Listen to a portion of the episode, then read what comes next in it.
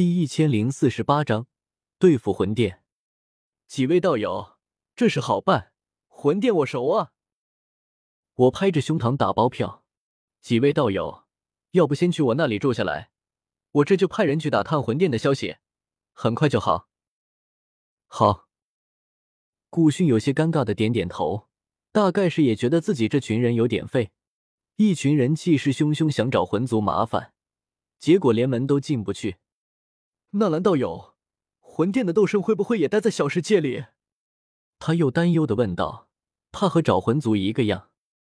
我眼中闪过几丝冷意，道友有所不知，魂殿在中州可是威风的很，分店遍布整个中州，甚至八方疆域都有他们的触手。魂殿斗圣要是躲起来，我们就一举扫平他们所有的分店，看他们还躲不躲得住。古训府长。道友这方法好，那我们就等道友这好消息了。其他六位斗圣也纷纷点头。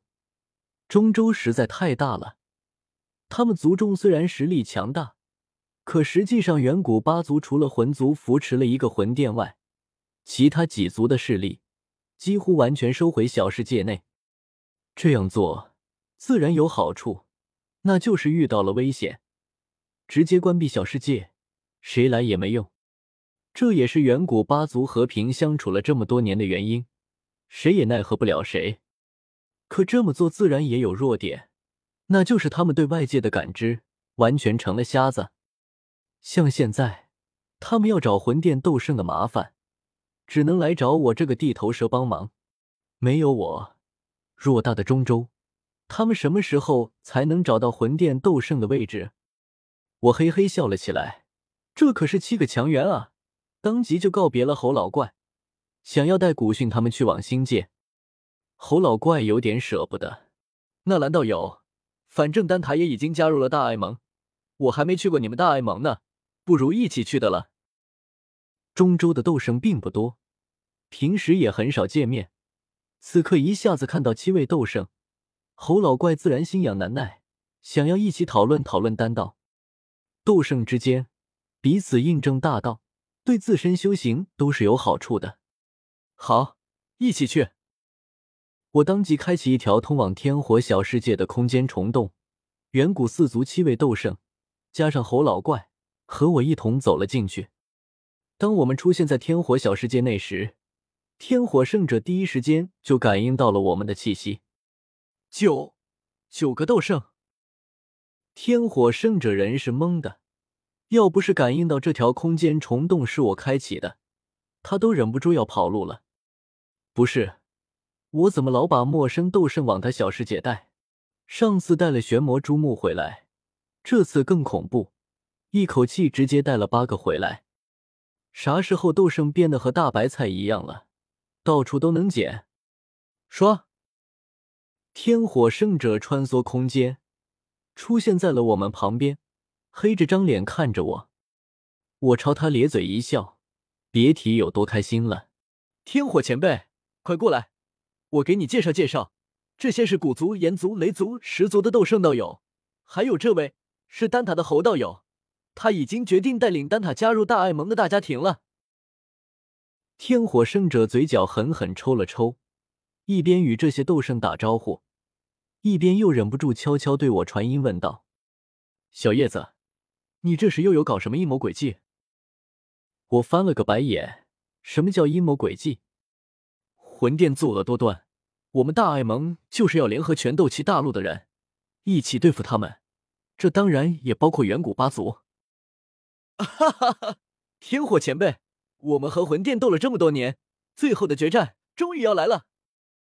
我望着天火小世界内人影错落的一位位斗圣，只感觉体内热血沸腾。大爱盟八位斗圣，丹塔三位斗圣，加上远古四族七位斗圣，如今我身边足足汇聚了十八位斗圣。这么多年了，从加玛帝国一步步走到现在，从斗之气修到二道斗圣，我也终于掌握了如此强大的实力。哈哈，覆灭魂殿就在今朝！我怪笑起来，将这些斗圣安置好后。我离开天火小世界，来到星界的大爱盟内，找到了小医仙。看到他时，我微微惊讶：“你的修为又变强了。”小医仙一袭白裙，娇嗔道：“我可是恶难毒体，修炼快不是应该的吗？”这是自然，不过你可要再快一点，否则可要赶不上了。我把丹塔加入大爱盟，还有远古四族七位斗圣到来的事情，和小医仙说了一下，他顿时惊讶无比。这么一来，魂殿岂不是要完了？当然，得道者多助，失道者寡助。我脸上含笑，魂殿这么多年来，在大陆上肆无忌惮的抓捕强者灵魂体，得罪了不知道多少人，早就该想到有今天了。小一仙点点头，也明白过来，我找他是干什么？我这就去联系五老，问问他魂殿最近的情况。不急，我伸手拉住小医仙。此刻的小医仙已经处在晋升斗圣的边缘，而且他还是恶难毒体，注定不会像其他尊者一样，在这一步卡上很远。这个事情可以交给彩铃去做了，你这段时间。就好好修炼吧，争取在大战到来之前晋升斗圣。小医仙却不高兴，冷哼了声：“大爱盟本来是我在管理，结果你把彩铃弄过来，现在连雾老那边你也要告诉他吗？”我呆了呆，小医仙这是又吃醋了。明明他性格很温柔的，怎么一对上彩铃就这么爱吃醋了？